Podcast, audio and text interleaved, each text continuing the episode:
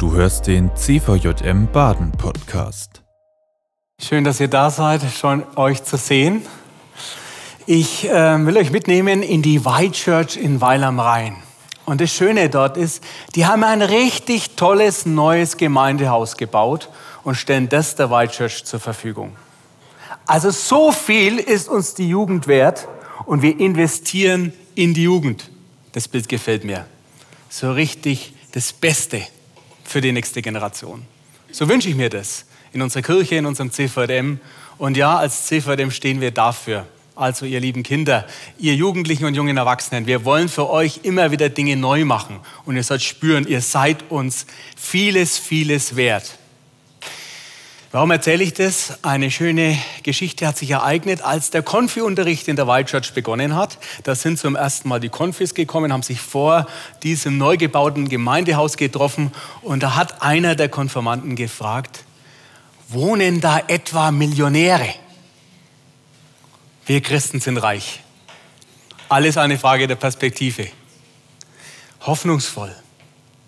Als Christen sind wir hoffnungsvoll. Wenn wir den Raum betreten, füllt sich der Raum mit Hoffnung. Wenn wir wo dazukommen, merkt man oft, es ist was anderes. Vielleicht habt ihr das schon mal erlebt. Dass wir gefragt werden zu irgendwelchen Themen, weil irgendwas anscheinend an uns anders ist. Hoffnungsvoll. Wir Christen, wir sind reich. Und dann, ja, gestern war ich im Supermarkt, so mit dem halben Auge habe ich schon zum Klopapierregal gelugt. Und tatsächlich, nur noch die kratzige Variante war da. Ab morgen Pandemie Stufe 3. Und manches anders, als wir uns das von dem Jahr gewünscht haben. Das Jubiläum musste schon ausfallen und wir haben es ins nächste Jahr verschoben. Knapper werdende Ressourcen, weniger Pfarrerinnen und Pfarrer, weniger Hauptamtliche. All das sind düstere Aussichten.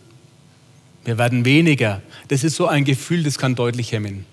Da hat man gar keine Lust mehr. Wie soll das bloß werden? Und wenn man nicht aufpasst, dann merkt man so richtig, wie man dich so richtig einwühlt in dieses Jammern. Ich weiß, wovon ich rede. Und man sieht dann fast nichts mehr anders. Von daher will ich uns einladen heute in diesem Gottesdienst, dass wir ja, uns mitnehmen lassen von Gottes Wort hin zu einem Perspektivwechsel. Und da gibt es verschiedene Worte, die uns in der Bibel begegnen, die uns genau dazu ermutigen wollen. Liebevoll, Warum sage ich das? Weil wenn ich jetzt die biblischen Texte auspacke, dann könnte es passieren, dass sich jemand gleich unter Druck gesetzt gefühlt, ähm, gesetzt empfindet und am liebsten heim will. Das soll nicht passieren. Die Hoffnung ist das eine, aber wichtiger als Hoffnung ist Liebe, das wissen wir. Ne? Glaube, Liebe, Hoffnung, das Wichtigste ist die Liebe. Also von daher, du bist geliebt, nimm das auf jeden Fall mit. Und das ist sowieso das Wichtigste. Gott liebt mich, unabhängig davon, was ich leisten kann. Aber ich will doch mit uns so einen Weg durch vier oder sagen wir fünf Bibeltexte gehen, die sich zu uns dazustellen wollen. Peter Pukowski hat mal ein Buch geschrieben, die Bibel ins Gespräch bringen. Und er berichtet aus der Seelsorge, immer dann, wenn er ein biblisches Wort ins Gespräch eingebracht hat, hat sich irgendwie die Situation komplett verändert, weil das Wort aus sich heraus gewirkt hat. Und so lasst uns doch heute Abend auch die Zeit nutzen, um uns dort einzufielen in dieses Wort, ob es vielleicht auch was mit uns macht. Wir wollen als CV den Baden und als Church Convention, die Bewegung junger Pfarrerinnen und Pfarrer, wollen wir gerne äh, einladen zu einer Themenwoche hoffnungsvoll, weil wir genau das merken. Wir werden eingelullt von den Problemen. Aus dem Coaching weiß man, das ist die Problemdraus. Ne? Ein Problem, zwei Probleme, drei Probleme, lauter Probleme, macht keinen Spaß mehr. Und wenn wir die Themenwoche Hoffnung ausrufen, dann soll es darum gehen, also das hat nicht das letzte Wort, wir Christen sind doch hoffnungsvoll. Bei uns ist da was drin. Wir füllen den Rauf, egal wohin wir hinkommen. Und der Gedanke ist jetzt zu beginnen mit heute, denn in dieser Woche findet auch die Landessynode statt. Und wir wollen auch den Geschwistern mitgeben, die in unserer Kirche Verantwortung tragen, hey, ihr seid nicht allein. Und die Ressourcen sind nicht alles. Wir sind als Christenmenschen hoffnungsvoll. Und warum die Woche? Weil sie endet mit dem 25. Oktober, das ist der Termin der Zeitumstellung. Und da passt es doch gut mit Hoffnung in die neue Zeit. Denn Corona bleibt noch länger. Wir wissen nicht, wie lang. Umso wichtiger ist, hoffnungsvoll für andere da zu sein. Also, ich nehme euch mit in die fünf kleinen Texte. Ich will kurz verweilen und ihr nehmt euch das mit, was euch gefällt. Fünf Texte, die Hoffnung spenden sollen. Die erste Textbegegnung hatte ich vor vier, fünf Wochen, als ich nach einem Gottesdienst jemandem gesagt habe, wie es mir geht. Er hat mich gefragt, wie geht's dir, Matthias? Und ich habe einfach mal so alles rausgelassen. Oh, das scheiß Corona geht mir total auf den Keks. Und dann kam eins, zwei, drei, vier, fünf, sechs Sachen. Ne? Und dann war ich am nächsten Tag in einer äh, Zoom-Video-Sitzung ähm, und da erzählt jemand den Wochenspruch und macht da Andacht. Ich habe gar nicht so richtig mitbekommen, um was es in der Andacht geht, aber das Wort hat mich getroffen, dass da der Wochenspruch war. Und zwar das schlicht Psalm 103, Vers 2. Lobe den Herrn meine Seele und vergiss nicht, was er dir Gutes getan hat. Lobe den Herrn meine Seele und vergiss nicht, was er dir Gutes getan hat. Und das war wie so ein, ja, wie so ein Aufbrechen meiner Gedanken. Lobe den Herrn meiner Seele, das ist eine Selbstaufforderung. Ich kann das zu mir selber sagen. Ich sage zu mir selber, lobe den Herrn meine Seele. Und der Psalmbeter geht davon aus, dass da was mit mir passiert. Der traut mir zu, dass sich da was verändert. Verrückt, wie viel Macht wir über uns selbst haben.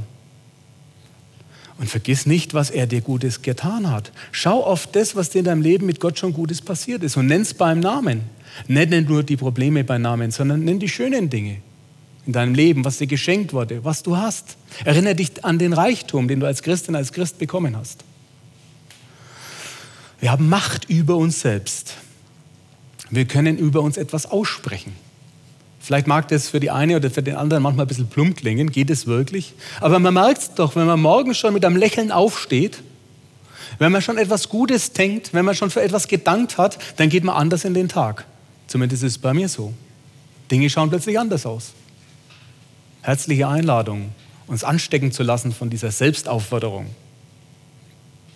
Vielleicht morgen früh beim Aufstehen, lobe den Herrn meine Seele. Warum nicht in den Spiegel sagen? und dann aufrecht gehen. Der Raum wird gefüllt sein von unserer Energie. Der zweite Text, der begegnet uns, wenn man immer durch den Haupteingang durchs Schloss geht. Deswegen laufe ich eigentlich grundsätzlich durch den Haupteingang aus Jesaja 43, 19. Und dort heißt es, siehe, ich will ein Neues schaffen. Jetzt wächst es auf. Erkennt ihr es denn nicht? Ich mache einen Weg in der Wüste und Wasserströme in der Einöde. Kurz davor geht es darum, es, der Hintergrund ist, dass das Volk Israel aus dem babylonischen Exil geführt wird. Und äh, kurz davor geht es darum, gedenkt nicht an das Vorige. Und für mich ist es eine Einladung, einen Fokus zu finden, der nicht immer wieder zurückschauen will. Also meine normale Bewegung ist, ich schaue zurück auf meine Träume. Das Jahr habe ich mir so schön ausgemalt mit so vielen Highlights. Ich habe genau gesehen, was kommt.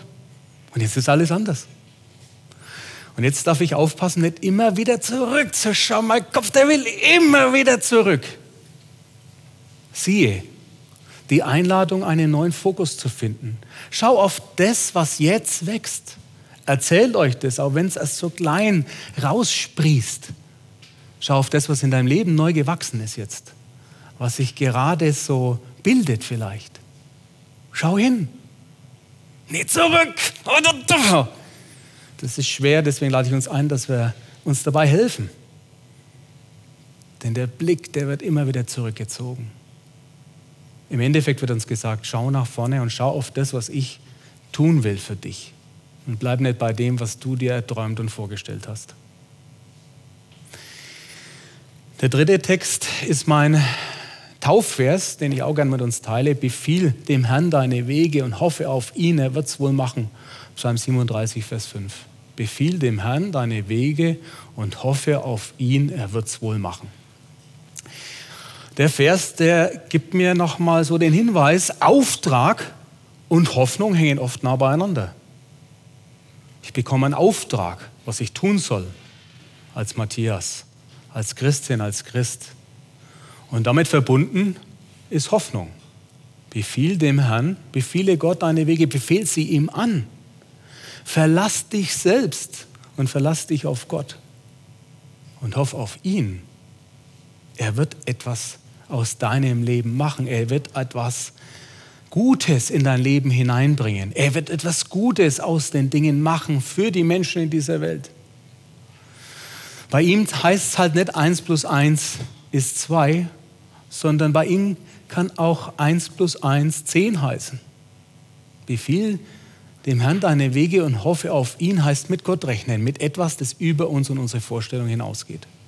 Das gibt mir Hoffnung, auch wenn ich keine Hoffnung mehr sehe. Mein dritter Vers, den ich mit euch heute teilen möchte, eine Einladung herauszutreten aus Begrenzungen, die sich uns immer wieder umstellen, die uns immer wieder einfangen wollen. Die deutlich machen, dass es eben nicht nur alles an uns hängt, auch nicht an dem, wie viel wir Hoffnung haben oder nicht. Ein Text für die Kranken und Schwachen, ein Text für mich. Warum sage ich diesen Text? Weil ich vor nicht weniger Zeit mit einer Frau gesprochen habe, die lang krank war und zu mir gesagt hat, du Matthias, ich kann gerade gar nichts. Auch mit dem Hoffen, das fällt mir schwer. Und das ist nicht besonders, wenn es uns mal so geht. Deshalb habe ich diesen Text ausgewählt, weil die Person, die hier ins Zentrum gerückt wird, die kann wirklich gar nichts mehr. Es geht um den Lazarus, der tot ist und im Grab liegt. Der kann nichts mehr.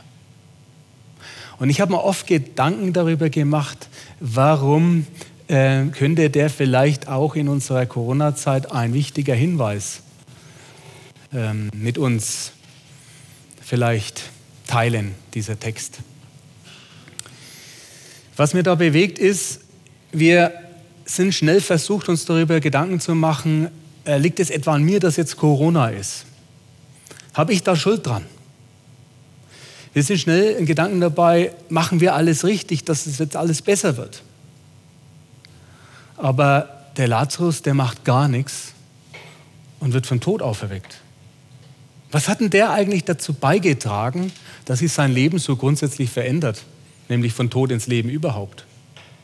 Der ist nicht besonders gut im Lobpreis, also in dem Moment macht er gar nichts. Ne? Der ist nicht besonders gut im Gebet, in dem Moment macht er gar nichts. Der ist auch nicht besonders gut in seiner Mitarbeit. Macht er was? Ziemlich tote Hose. Was qualifiziert eigentlich den Lazarus? Allein, dass Jesus über ihn sagt, dass er ihn lieb hat. Allein, dass Jesus über ihn sagt, du bist mein Freund. Und die Botschaft gehört allen Christinnen und Christen. Wir sind von Gott geliebt und wir sind seine Freunde. Und deshalb haben wir Grund zur Hoffnung, denn er tritt in unser Leben hinein und flüstert uns zu, komm heraus aus den Begrenzungen, die dich gerade packen. Er flüstert uns zu, komm heraus aus den Dingen, die du selbst um dich herum stellst. Komm heraus ins Leben. Und sei dir gewiss, auch wenn du gerade nicht mal laufen kannst, ich bin auf dem Weg zu dir. Und ich hol dich da raus. Die vierte Einladung, neben dem, dass wir geliebt sind und so eingeladen sind auf einen Fokus ähm, zu schauen, der nicht nur an uns hängt, sondern dass jemand von außen an uns kommt und die Grenzen nicht das letzte Wort über uns haben, ist die Einladung, Gutes zu tun. Denn im guten Tun werden wir mit Hoffnung beschenkt. Es ist ein Vers aus Galater 6, Vers 9, da heißt es einfach, so lasst uns nicht müde werden, Gutes zu tun. Und Paulus schreibt das hinein in eine große Unsicherheit der Gemeinde, hinein in Streit. Und da weiß er, wie müde alle sind, denn sie haben eben nicht mehr viel Hoffnung. Und dort hinein schickt er diesen Appell, so lasst uns nicht müde werden, Gutes zu tun. Und dann kommt die Verheißung, es wird eine Zeit kommen, in der werden wir reiche Ernte einbringen. Wir dürfen nur nicht vorher aufgeben. Das ist eine Einladung, mit der ich heute auch gerne uns entlassen möchte. Lasst uns nicht müde werden, Gutes zu tun, weil wir hoffnungsvoll sind. Und wir werden erleben, indem wir Gutes tun, dass wir neu mit Hoffnung befüllt werden. Denn wir werden sehen, wie das Gute Raum gewinnt. Fünf biblische Texte, die dazu beitragen können, dass unser Hoffnungsspeicher gefüllt wird, dass wir verändert werden. Das erste war die Einladung zu einer Haltung Lobe den Herrn meine Seele. Eine Haltung für all das, was noch kommt. Das zweite war die Einladung zu einem Fokus.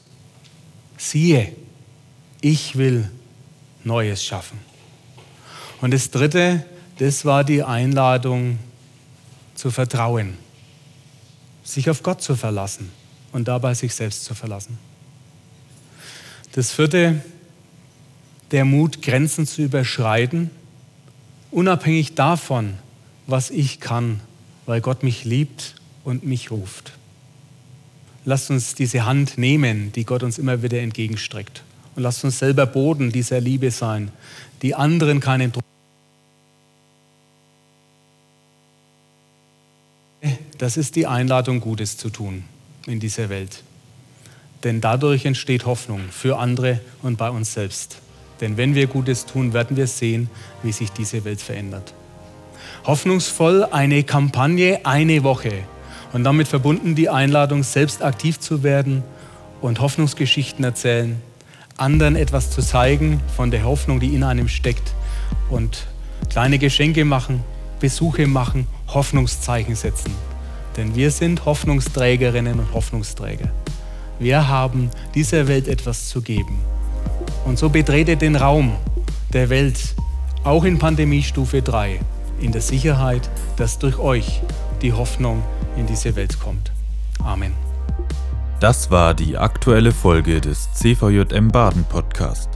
Wenn dich etwas angesprochen hat, du motiviert oder inspiriert wurdest, dann komm doch gerne darüber mit deinen Freunden ins Gespräch.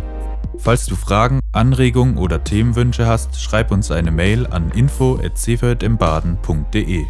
Erfahre mehr über den CVJM Baden und besuche uns auf Instagram unter cvjm.baden oder im Web auf cvjmbaden.de. Gerne kannst du den Podcast teilen. Wir wünschen dir eine gesegnete Woche. Bis zum nächsten Mal.